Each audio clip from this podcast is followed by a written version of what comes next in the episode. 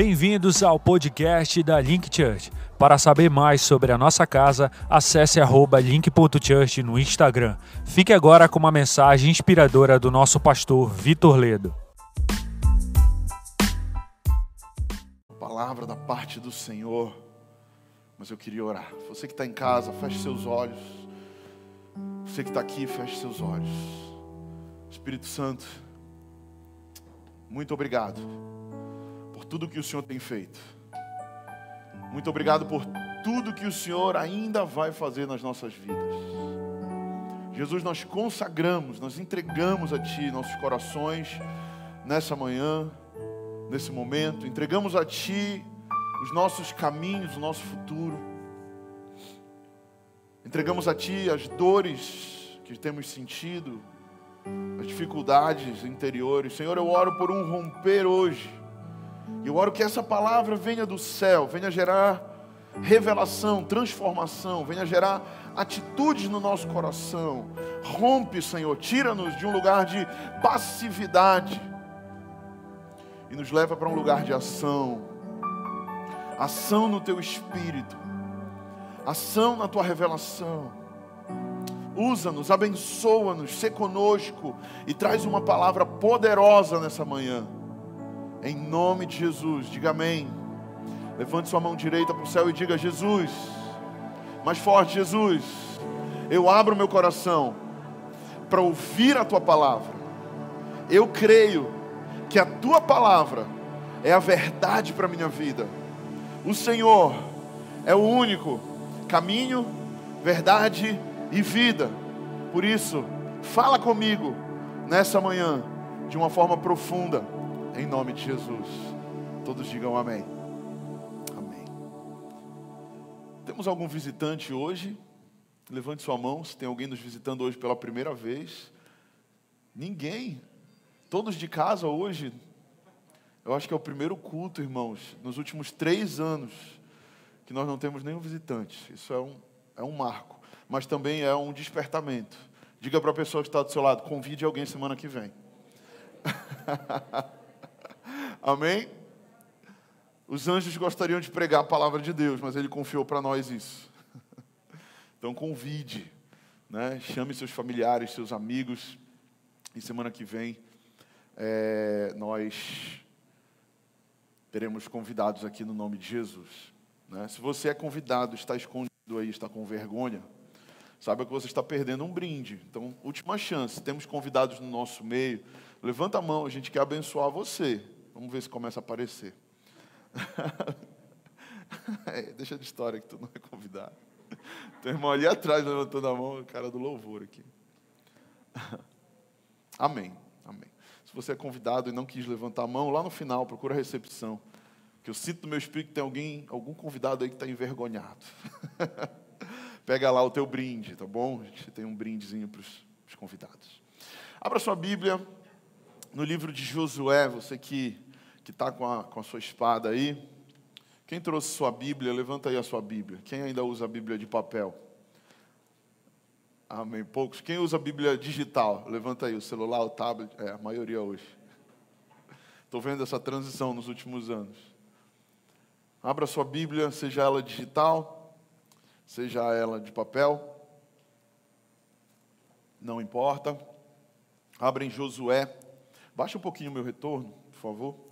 Josué capítulo 1, só um pouquinho, dedo leve. Josué capítulo 1, semana passada falamos exatamente sobre esse mesmo capítulo, mas eu queria atentar hoje para uma parte que nós não atentamos muito na semana passada, mas que também é proporcionalmente importante para nós. Josué 1, a gente vai ler o 7 e o 8. Semana passada nós lemos capítulo 1, do versículo 1 ao 9, mas hoje eu queria parar aqui, atentar aqui e enfatizar os versos 7 e 8 de Josué. Se você achou, diga achei. Se você não achou, bote seu celular no silencioso, modo avião agora. Aproveite que você já está com o celular na mão lendo a Bíblia. Bote aí no modo avião. Nem bote no silencioso, porque se vibrar você vai querer mexer. Né? É a nossa tentação dos nossos dias. Josué 1, 7 e 8 diz assim: vamos meditar na palavra agora. Tão somente ser forte e muito corajoso, para teres cuidado de fazer segundo toda a lei que o meu servo te ordenou. Dela não te desvies nem para a direita e nem para a esquerda, para que sejas bem sucedido por onde quer que andares. Não cesses de falar deste livro da lei, antes medita nele de dia e de noite, para que tenhas o cuidado, diga o cuidado, de fazer segundo tudo quanto nele está escrito. Então, farás o que? Prosperar o teu caminho e serás bem sucedido. Diga amém. Diga muito bom. Hoje, o tema dessa mensagem que eu gostaria de compartilhar com os irmãos que estão aqui, com os irmãos que estão em casa nos assistindo, é fortes e corajosos. Diga comigo, fortes e corajosos. Diga para a pessoa que está do seu lado, você precisa ser forte e corajoso. E é interessante que, que quando nós lemos Josué do 1 ao 9, ele repete por três vezes. Deus repete para Josué por três vezes: seja forte e corajoso, seja forte, muito corajoso, não temas, não te apavores, né? E eu diria que hoje essa mensagem ela é uma continuação da semana passada. Né? Nós estamos meditando no livro de Josué e Deus tem trazido revelação para mim. É um livro que eu amo, que eu me identifico, que eu gosto muito. Ele fala sobre uma transição de liderança de Moisés para Josué. Eu vivi há pouco tempo essa transição de liderança na minha vida pastoral, quando meu pai passou o cajado para mim. Ele continua sendo um pastor, mas agora ele é mais um conselheiro, ele é mais um ancião, ele não está mais na linha de frente de ataque da igreja. Né? E, e, e é interessante que está acontecendo essa transição geracional na igreja brasileira. Né? E alguns mais velhos têm compreendido isso, passado o cajado, outros têm segurado o cajado. Amém? Não sou eu que vou julgar isso, cada um que medite, olhe para si mesmo, julgue a si mesmo. Mas o que é interessante é que exatamente aqui nesse momento está acontecendo essa transição. Né? E Josué está começando ali a, a assumir a liderança. E na semana passada nós falamos sobre o processo de vencermos a nossa alma. Quantos assistiram a mensagem da semana passada? Levante sua mão. Se você não assistiu, eu te indico assistir, está salvo lá no YouTube. O tema é Vencendo a Nossa Alma. E nós falamos sobre o processo de emancipação, que é justamente esse processo de passagem do cajado seja de pai para filho, seja de patrão para empregado, seja de pastor para liderado, em muitas esferas nós precisamos chegar um momento de nós pegarmos o cajado, nos emanciparmos. E emancipação fala de responsabilidade, a gente tratou um bocado sobre isso. Falamos sobre proatividade, sobre superação e sobre serviço. Né? Mas hoje eu queria falar sobre nós sermos fortes e corajosos, porque para nós vencermos a alma, e para nós podermos, na verdade, é, é, vencer todas essas coisas que eu citei agora e na semana passada, nós vamos precisar ser fortes e corajosos, porque esse processo de vencer a alma não é fácil. Esse processo de vencer a si mesmo não é fácil. Esse processo de romper com ideias e paradigmas do passado demandam uma decisão firme, demanda uma escolha de uma reeducação. Diga para a pessoa que está do seu lado: reeducação. O mais difícil não é ensinar algo para você. O mais difícil é, para Deus, é fazer você esquecer o que você aprendeu de errado no passado. Para o ser humano não é difícil aprender, para o ser humano é mais difícil desaprender.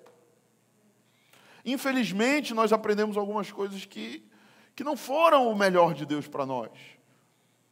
Muitas vezes aprendemos padrões caídos, por mais que os nossos pais quiseram nos dar o melhor. Eu tenho certeza que seu pai sua mãe, ou a pessoa que te criou, tentou te dar a melhor educação, o melhor que ele podia dar, mas ainda assim, muitas vezes aprendemos com pais, professores, amigos, líderes religiosos. Eu não estou só falando de pastores, talvez foi criado em outro contexto, em outra igreja, em outra religião. Aprendemos às vezes padrões. E precisamos estar dispostos a perguntar a Deus: o que, que eu preciso desaprender para eu aprender agora algo novo? Eu sempre comento isso, no ano de 2016 para 2017, Deus chegou para mim e falou: Filho, eu vou te ensinar algo novo. Mas para eu te ensinar algo novo, você vai ter que estar disposto a começar tudo de novo. E a pergunta de Deus para nós hoje é: você está disposto a voltar a ser um aprendiz? Ou você acha que você já sabe tudo que você precisa? Quando achamos que já sabemos tudo, a gente para no tempo. A forma mais fácil de, de eu estagnar é eu dizer, eu já sei. Isso acontece muito na época da adolescência, quando nossos pais vêm e eles vêm nos falar alguma coisa a gente geralmente fala, já sei. A gente acha que já sabe, nossos pais que já são mais maduros, mais é, é, vividos, eles olham e falam: sabe de nada, inocente. Né? Sabe de nada ainda. Acha que sabe. Muitas vezes achamos que sabemos demais. Precisamos abrir o nosso coração em humildade e falar: Deus, ensina-me. E muitas vezes é interessante que a pessoa ela está dando com a cabeça na parede, ela está num ciclo vicioso. Ela tá, é, ela, ela faz algo e aí ela vai, ela está vivendo aquela vida e ela cai, ela vai, começa do zero e ela começa de novo e ela cai de novo, ela começa do zero de novo. Isso já aconteceu várias vezes, mas ela acha que ela já sabe. Se já sabe, porque os resultados continuam sendo os mesmos? Gente, não sei nem porque eu estou falando isso aqui, não tem nada a ver com o que eu quero pregar. Mas eu acho que algumas pessoas precisam ouvir isso aqui. Se os nossos resultados são sempre os mesmos, é porque nós estamos sempre fazendo a mesma coisa. Se nós queremos chegar em um lugar que nós não chegamos, nós precisamos fazer algo que nós nunca fizemos. Faz sentido? E hoje eu queria falar sobre nós sermos fortes e corajosos no Senhor. Nesse processo, para sermos fortes e corajosos, precisamos compreender a lei do esforço. Diga comigo, a lei do esforço. Por três vezes, Deus diz a Josué: seja forte e corajoso. Deus estava querendo animar Josué, sim ou não? Sim. Com certeza Deus estava querendo animá-lo. Ele falou por três vezes: seja forte e corajoso. Josué estava com medo? Provavelmente. Quando Deus fala isso para ele, ele está nessa transição de gerações, ele está assumindo a liderança de uma quantidade de pessoas gigante, e ele está diante da promessa que Deus tinha dado para eles como nação, de sair do deserto agora e entrar na terra prometida, mas ele estava bem diante de uma cidade chamada Jericó. E Jericó tinha muralhas gigantes, enormes, que ele teria que transpor que ele teria que passar por aquelas muralhas. E, e, na antiguidade, quando as cidades elas tinham grandes muralhas, significava que elas tinham grandes proteções. E eu gosto de fazer um paralelo aqui nessas muralhas, é que muitas vezes os nossos corações estão com muralhas, com muros de proteção, porque fomos feridos no passado, e aquela ferida fez com que nós gerássemos muros. Porque nós não queremos sofrer mais. Porque nós não queremos passar de novo por aquilo. Então nós nos fechamos. Então criamos muros de aparente proteção. E Josué está bem diante ali daqueles muros, daquelas muralhas.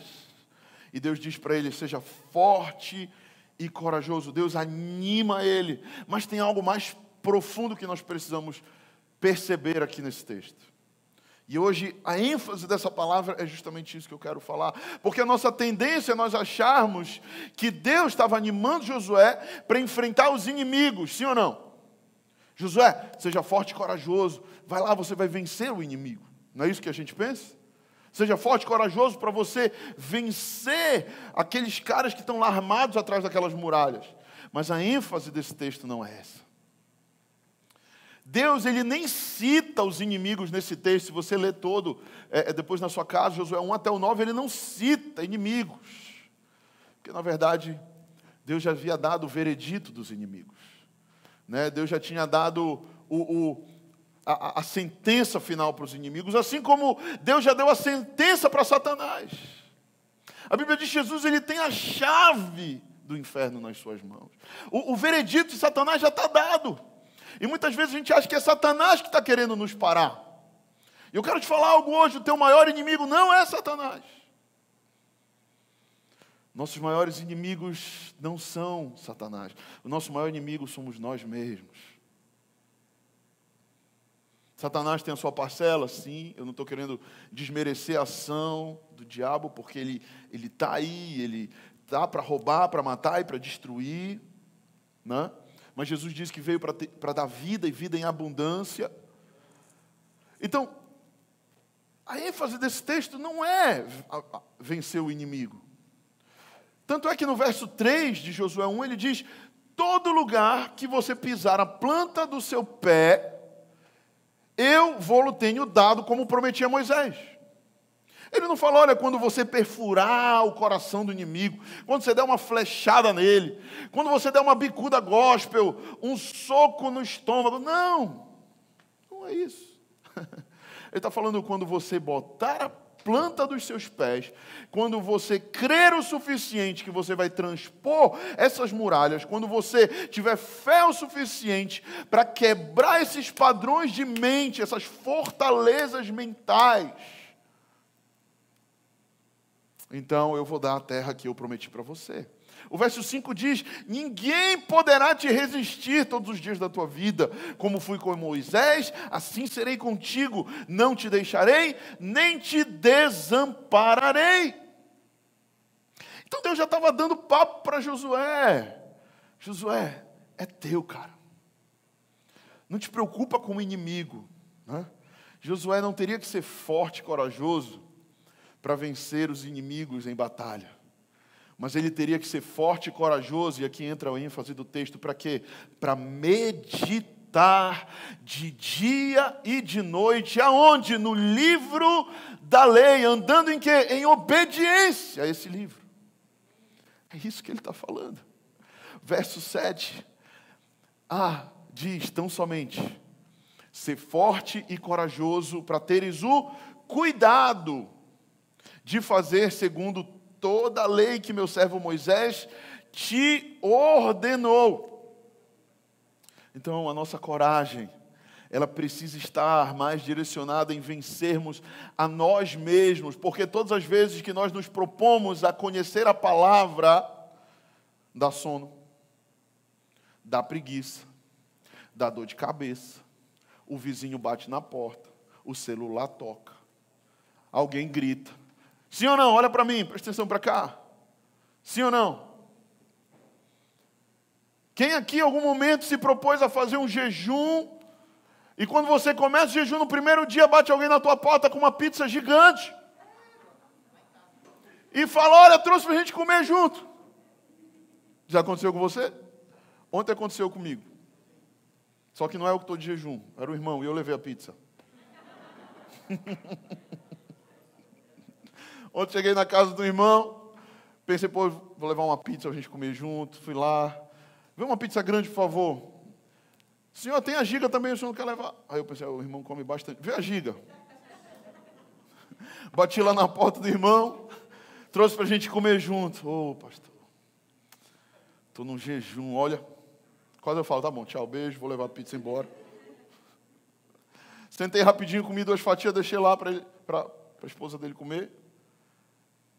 Ele ficou sendo tentado lá pela pizza que eu levei, né? Mas a Bíblia diz que Deus ele não dá uma aprovação que a gente não possa suportar, sim ou não? Mas o fato é que quando a gente quer aprender mais de Deus, acontece de tudo. Quando a gente se dispõe a fazer link school, acontece de tudo. Quando a gente se dispõe a fazer um jejum, acontece de tudo. Para quê? Para nós não fazermos. E o que que Josué está nos ensinando? Ei, Link Church, seja forte e corajosa para ter o cuidado de fazer segundo toda a lei que Moisés te ordenou e medite nela o que de dia e de noite. Para quê? Para que vocês sejam bem sucedidos por onde quer que vocês andarem. Deus está dando uma chave. Diga para a pessoa que está do seu lado se você quer romper esse ano de 2021. Seja forte e corajoso para meditar e obedecer na palavra de Deus.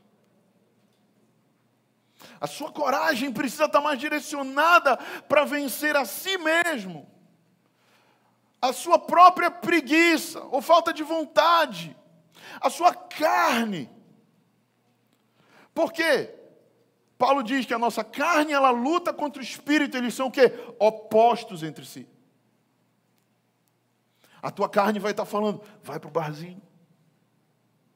E o teu espírito vai estar tá dizendo, vai fazer jejum. A tua carne vai dizer, vai para o Netflix. E o espírito vai dizer, vai ler a palavra. E a gente está igual nos desenhos animados, que tem um anjinho, um diabinho aqui, sim ou não? Quem lembra disso? Essa é a luta da carne com o espírito. E você precisa dominar a sua alma para você o quê?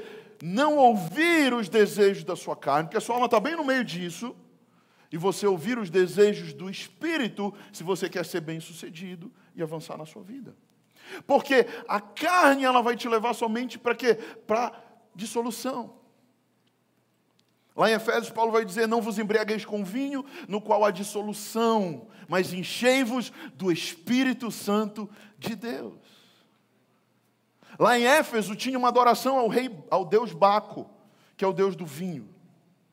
Por isso Paulo está direcionando essa palavra para aqueles que gostavam de se embriagar com vinho. E ele fala: não vos embriagueis com vinho, porque o vinho causa dissolução. O que é dissolução? É apartamento, separação.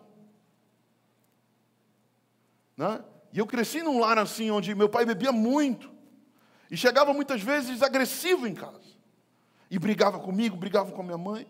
A maior surra que eu levei na minha vida, que o Senhor teve que trazer à minha memória, que eu não lembrava, que causou uma série de traumas na minha vida. E eu me lembrei disso ano passado, quando eu liberei perdão na vida do meu pai, e algo se rompeu na nossa vida, porque eu tinha um, um problema de relacionamento muito grande com meu pai, eu não sabia porquê. E, eu, e, e o Espírito Santo me trouxe a memória porque queria me curar. E aconteceu no dia que ele chegou bêbado em casa e ele me espancou, ele me bateu muito, cara e aquilo tinha sido apagado da minha memória. Uma fortaleza tinha sido criada ali. Um muro tinha sido criado ali. E eu não me recordava, a dor estava lá, mas o muro estava protegendo aquela dor. E eu não conseguia entender por que, que eu tinha um problema com meu pai. E eu não conseguia confiar nele o suficiente que eu precisava confiar. Então, ele chegou daquela forma, agressivo e, e me bateu muito. Naquele dia que o Espírito Santo trouxe a minha memória, eu, eu, eu lembrei o dia que eu estava, eu lembrei, eu, eu vi a cena toda, cara. O quarto que eu estava, o apartamento que a gente morava na época, e olha que a gente se mudou umas 15 vezes quando era criança, parecia peregrino. Cada, cada ano estava num lugar diferente. E a nossa coragem, ela precisa estar direcionada a, a vencer a nós mesmos a vencer a nós mesmos. E para isso é necessário uma decisão. Para isso é necessário decidirmos. E como eu falei na semana passada, muitas vezes somos submetidos ao deserto, somos submetidos às dores, somos submetidos a um tempo de escassez, para que possamos chegar no momento em que Deus vai falar: Filho, está na hora de ser forte e corajoso e se entregar a minha palavra e a gente dizer: Para onde iremos, Senhor, se só tu tens palavra de vida eterna? Porque enquanto ainda temos muito, falamos: Ah, eu vou para cá porque eu tenho muito. Ou eu vou para lá porque aqui está confortável. Enquanto não chegarmos à conclusão que nada temos, nada podemos fazer, nada conseguimos sem o Senhor, e, e chegarmos ao momento de baixar a guarda e entregar nossa vida para Ele, dizer: Deus, faz a tua vontade, seja ela qual for. E muitas vezes ser forte e corajoso vai demandar de nós desistir do controle da nossa própria vida. Muitas vezes queremos controlar tudo. E, e, e, e a humanidade, esse ano 2020, surtou literalmente porque perdeu o controle. Né? Perdeu o controle. O foco de Josué deveria estar na obediência à lei do Senhor. E a obediência ela está totalmente ligada a essa vida devocional e diária com Deus. Veja que Deus ele está justamente atrelando a vitória de Josué na guerra a sua obediência à palavra. Cristãos fortes são cristãos que possuem uma vida diária com Deus. Se não há essa vida diária, a pessoa jamais experimentará uma vida livre e abundante. Deus não está procurando ativismo ministerial, presta atenção. Deus não está procurando os super espirituais.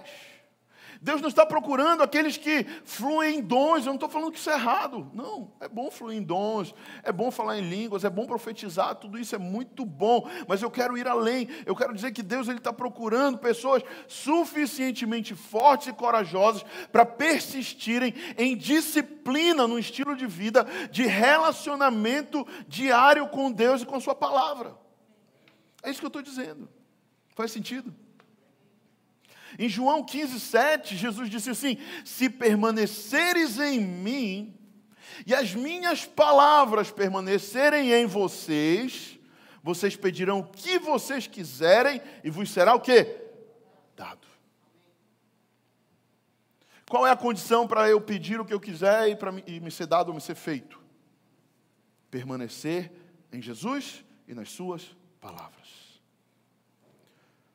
Deus não se impressiona com pessoas que vivem um frenesi espiritual. Conheço pessoas que vivem né, um frenesi espiritual. Elas estão para cima, para baixo, e aí lidera gente, e faz reunião A, faz reunião B. Eu não estou pregando aqui contra o trabalho. Trabalhar é bom, é importante.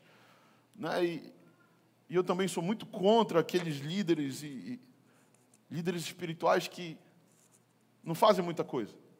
Não acho legal. Mas o que eu quero, o que eu quero falar hoje aqui para você é que muitas pessoas estão é, é nesse frenesi de para cima e para baixo, correm de um lado para o outro, fazem mil coisas para Deus, né? E isso até impressiona muito as pessoas, mas muitas vezes é, é pouco relevante.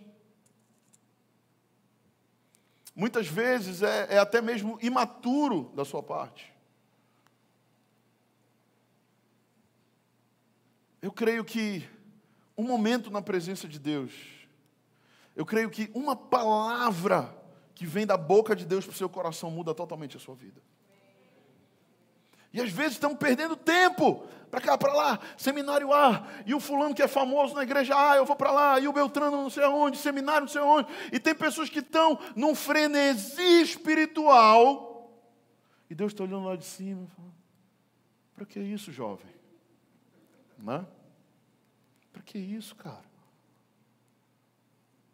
E muitas vezes não vão para o seu quarto, não abrem a sua Bíblia, não conhecem a palavra, porque estão vivendo de emoção em emoção, porque estão vivendo pela sua alma, não estão vivendo pelo seu espírito. Estão vivendo numa busca de satisfazer as suas próprias emoções. Enquanto o Senhor está fazendo um convite, Ele diz: Olha, quando quiseres falar com Deus, vai lá para o teu quarto, te fecha lá no, no teu quarto e ora a Deus. E o Deus que vê a sua atitude te recompensará. Isso até muitas vezes impressiona as pessoas, mas não impressiona Deus. Deus está procurando pessoas que estão dispostas a serem fortes e corajosas para conhecê-lo em meditação e na sua presença. Essa é a grande engrenagem, querido, da vida cristã. E é por isso que a gente fala muito aqui como Link Church sobre tempo a sós. Né?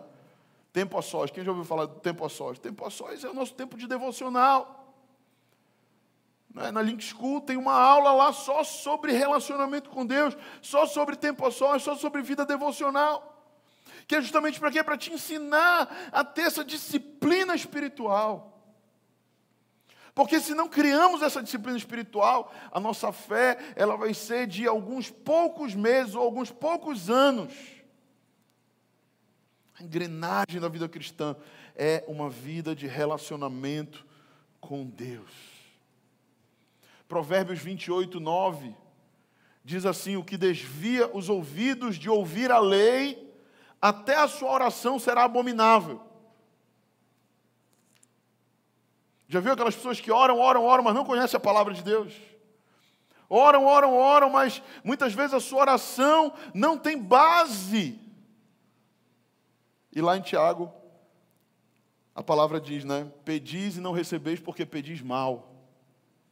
Às vezes a gente está pedindo, a gente não recebe porque não sabe o que pedir, está pedindo errado. É como se o Noah chegasse comigo e falasse: Pai, me dá um, um carro aí para eu dirigir. Com cinco anos de idade, vou dar um carro para meu filho de cinco anos. Não vou. Porque eu vou estar transgredindo a lei dos homens em primeiro lugar, só pode dirigir com 18. Tem que ter carteira de motorista, tem que passar por um processo de aprendizado para depois dirigir.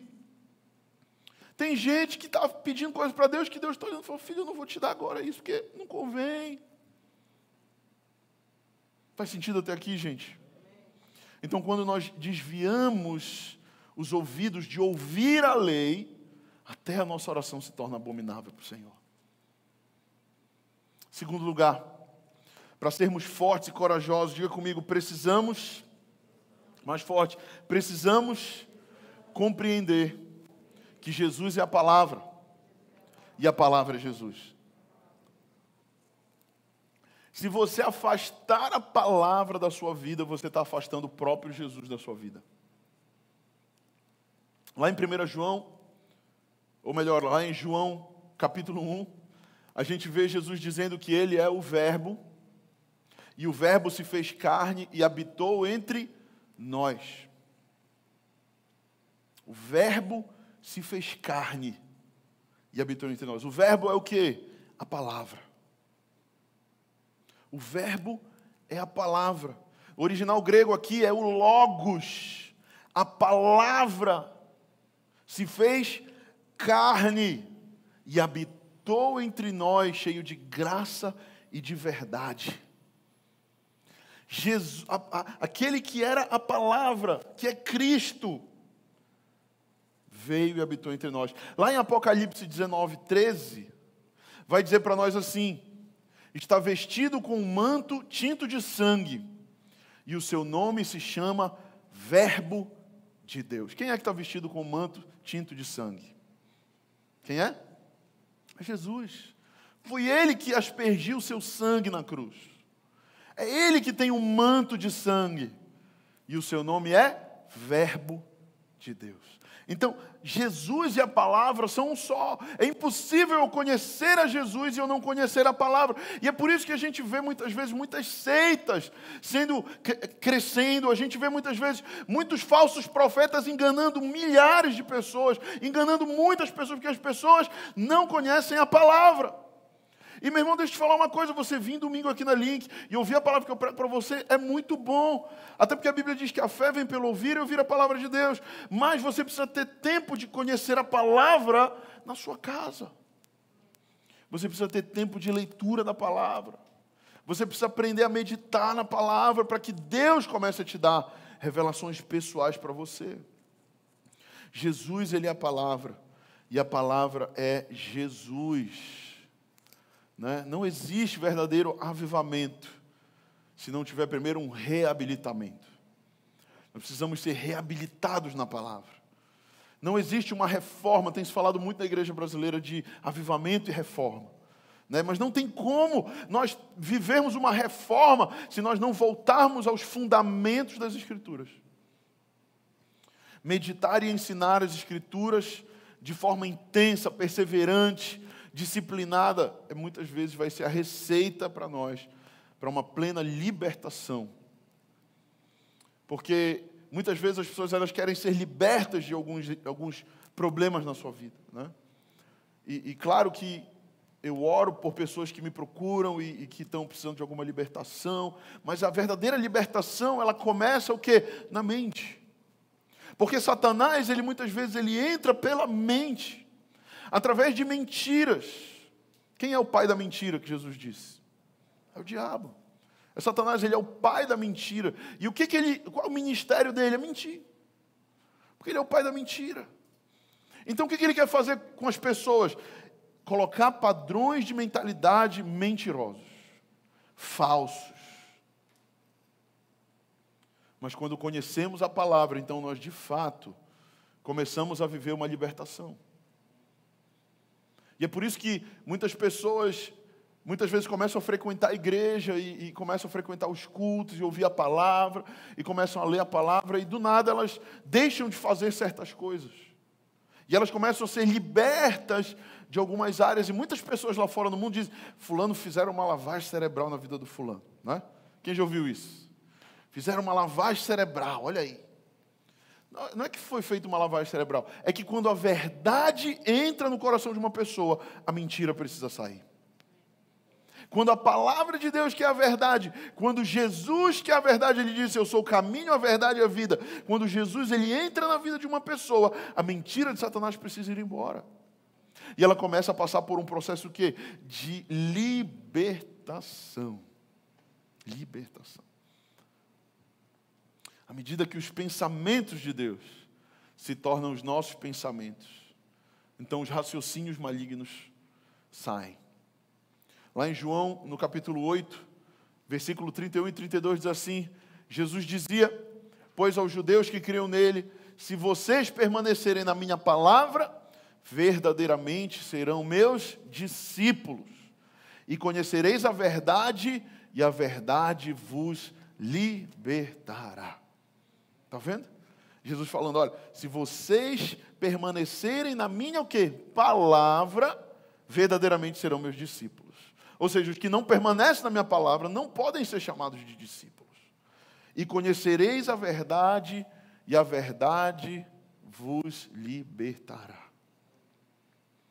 Então, a verdade é a palavra de Deus. Hoje em dia, o mundo quer relativizar a verdade. Né? A verdade é o que tu acha que é verdade. Não existe verdade absoluta. Mas não é o que a Bíblia diz. A Bíblia diz que existe a verdade, a verdade é uma pessoa, a verdade é Cristo. Eu sou o caminho, a verdade e a vida. E ninguém vem ao Pai se não for por mim. E o que é interessante é que ele diz: é, é ninguém vem ao Pai. Ele não diz ninguém vai ao Pai. É ninguém vem. Por quê? Porque ele está no Pai e o Pai está nele. Ele diz: ninguém vem ao Pai se não for por mim. Ele é o caminho. Diga para a pessoa que está do seu lado com muito amor e carinho: Ele é o caminho. Ele é a verdade e Ele é a vida. Amém? Se você crê nisso, dê uma salva de palmas para o Senhor.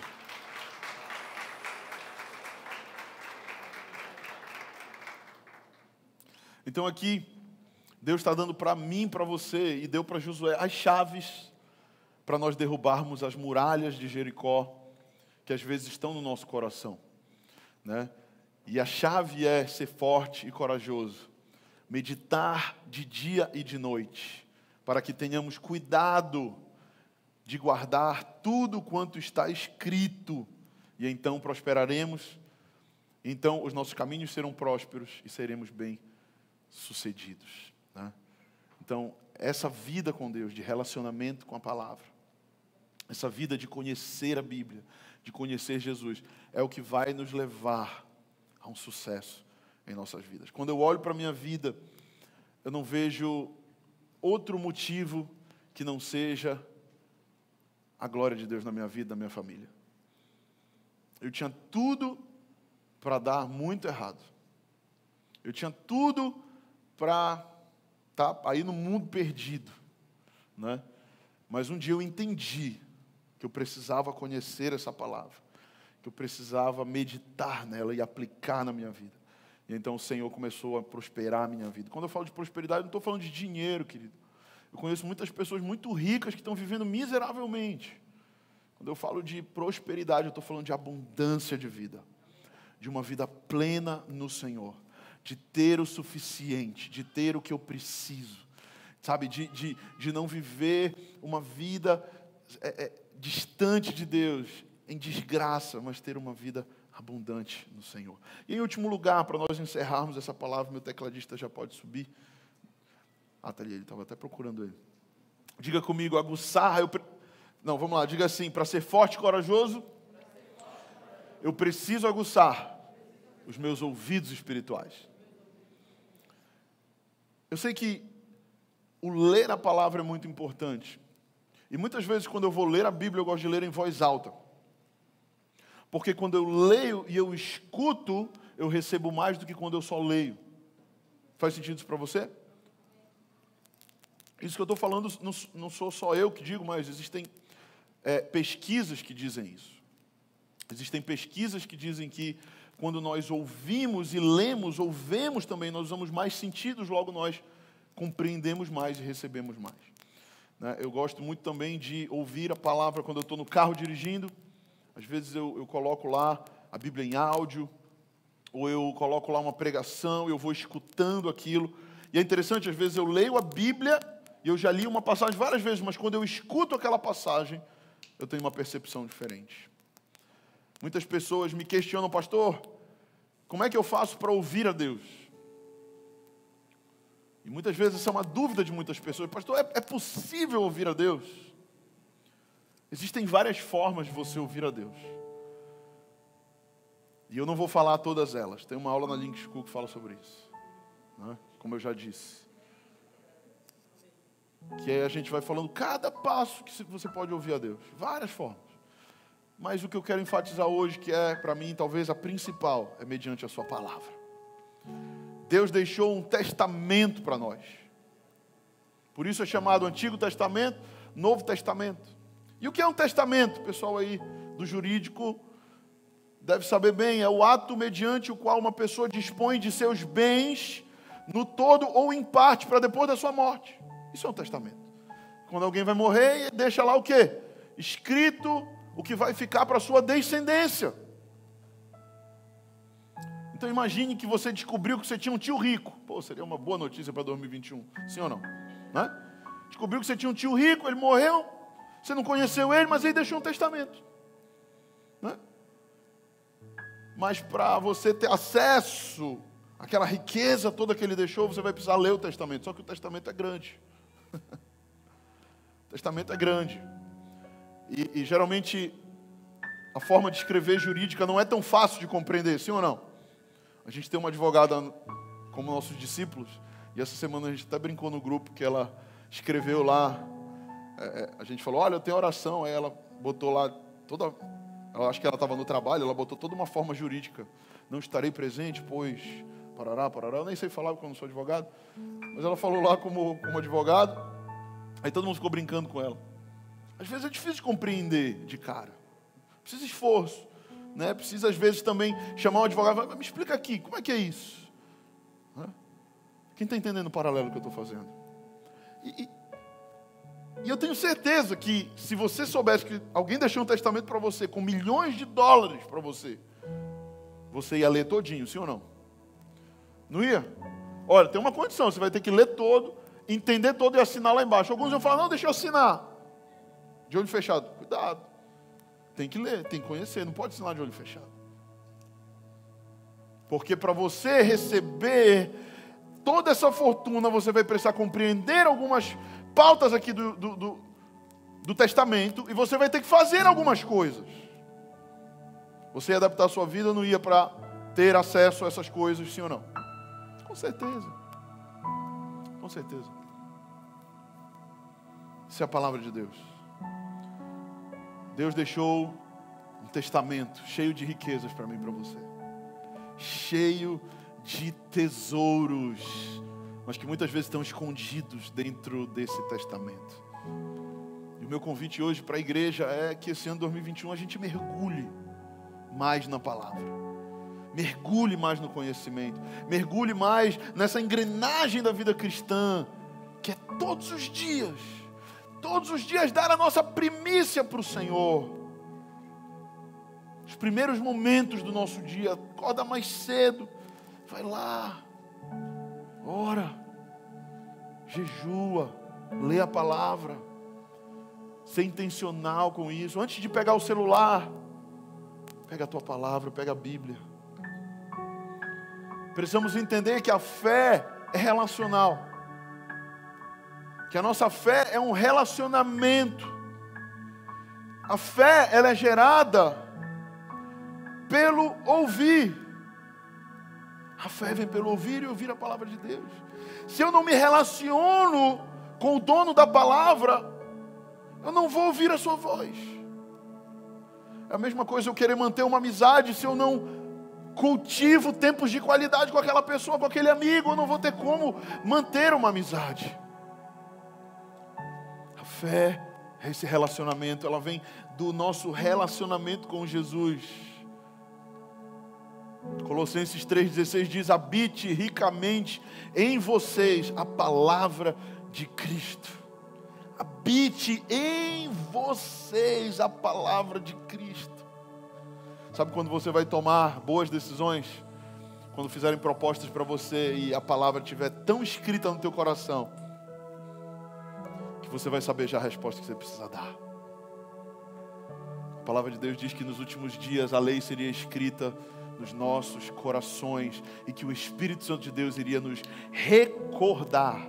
Mas como o Espírito pode recordar se eu não conheço ainda? Eu só posso ser recordado de algo que um dia eu já aprendi, sim ou não? Na parábola do semeador, o aspecto básico dessa parábola é a audição. Diga para a pessoa que está do seu lado: você tem dois ouvidos e uma boca para você ouvir mais e falar menos. E isso eu digo todos os dias para o Noah, meu filho, porque o bichinho é uma matraca. O bichinho fala, meu irmão. Hoje ele levantou da cama, ah, sei o quê. Começou a falar, meu irmão, e eu de manhã cedo eu sou calado, eu gosto de silêncio, sabe? Eu gosto de ir acordando aos poucos de prestação. E o bichinho já acorda, tá, tá, tá, tá, tá, papai, isso, papai, aquilo, papai. Calma, filho, calma, calma. Fica calado um pouquinho. Digo para ele.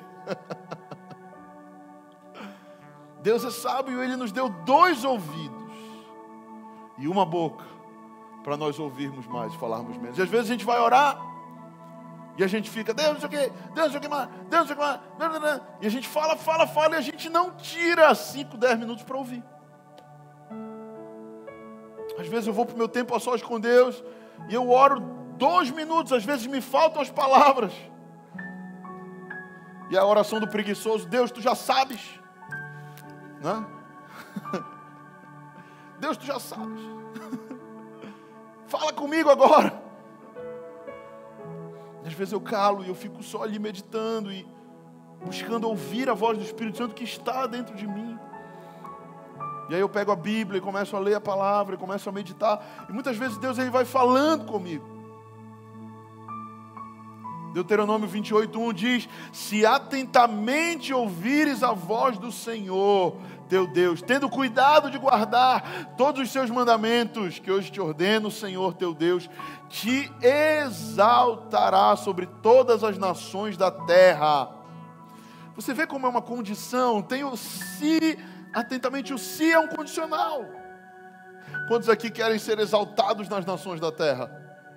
Diga amém. Quantos querem ser abençoados? Quantos querem prosperar? Quantos querem ter uma vida abundante? Diga amém. Mas tem uma condição: se atentamente ouvires a voz do Senhor teu Deus e tendo cuidado de guardar os seus mandamentos, então te exaltará nas nações o Senhor. Amém? Uma música do Trazendo Arco que eu lembro que é linda, que começa justamente assim: Se atentamente eu ouvir a tua voz e obedecer. Quem lembra dessa música? Eu não vou cantar para não assustar os irmãos. Quero que os irmãos voltem semana que vem. Mas é linda essa música. É linda. Ela fala justamente isso. A fé dentro de nós, presta atenção, estou encerrando, isso é uma chave. A fé, ela é o resultado de quando Deus fala conosco. Quando Deus libera a palavra no seu coração, aquilo gera uma fé para você se capacitar a fazer aquilo que você não seria capaz se você não tivesse ouvido a voz de Deus. Faz sentido? Quando Deus fala, Ele está colocando a mim e a você numa posição de co-criadores com Ele. Quando Deus criou os céus e terra, Ele criou pela palavra. E disse Deus: haja luz e houve luz. Pela palavra, tudo foi criado. Então, quando Ele libera a palavra no seu coração, é porque Ele está criando algo dentro de você. Fé é ouvir Deus falando, concordar com Ele e obedecê-lo. Muitas pessoas, às vezes, estão de campanha em campanha, de culto em culto, né? de reunião em reunião, mas a chave é essa: ouvir Deus falar, concordar com Ele e obedecê-lo. Muitas pessoas ainda não estão ouvindo Ele falar. Muitos já entraram no momento de ouvir falar, mas ainda estão, concordo, não concordo, ainda tenho minhas dúvidas. Outros já ouviram Deus falar, concordaram, mas ainda não conseguiram obedecer. Qual é a etapa que você está? E outros já conseguiram ouvir, concordar e obedecer. E esses entram na vida abundante do Senhor. Feche seus olhos. Quero orar com você. Porque o Senhor é bom.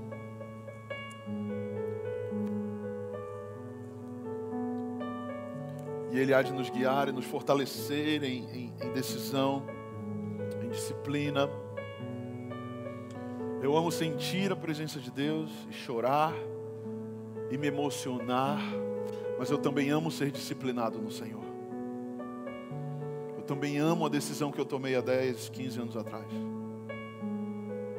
E essa decisão é que me carrega e me, e me faz continuar sendo fiel a esse Deus, a esse Senhor. Deus, Ele toca seu coração e Ele te emociona e Ele te leva para os braços e, e te faz dançar com Ele, chorar com Ele, mas Ele também te faz um convite a uma decisão.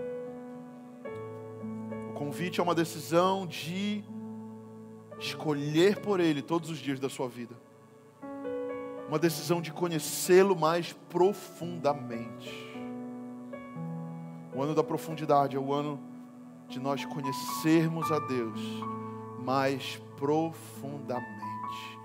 É o ano de conhecermos a palavra mais profundamente. Senhor, obrigado por essa manhã. Jesus, eu oro que essa palavra seja fixada nas portas do nosso coração.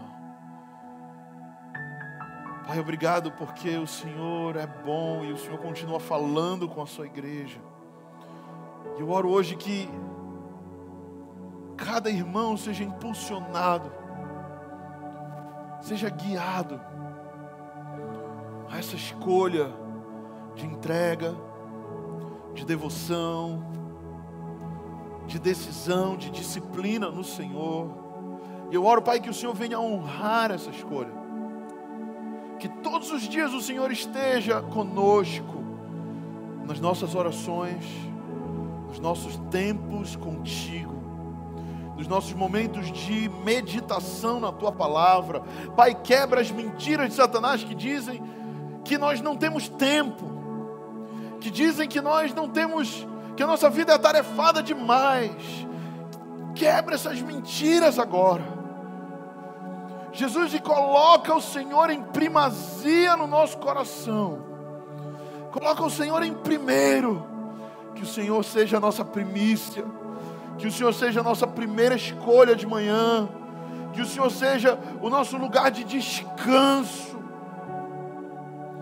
Pai, em nome de Jesus, rompe as barreiras, rompe as jericós dos nossos corações.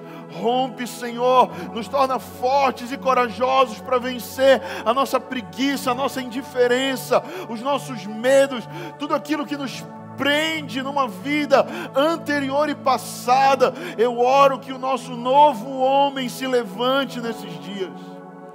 Um homem espiritual. E que o homem carnal seja amortecido, seja destruído, e esse homem espiritual se levante nesses dias. Em nome de Jesus. Diga amém. E dê uma forte salva.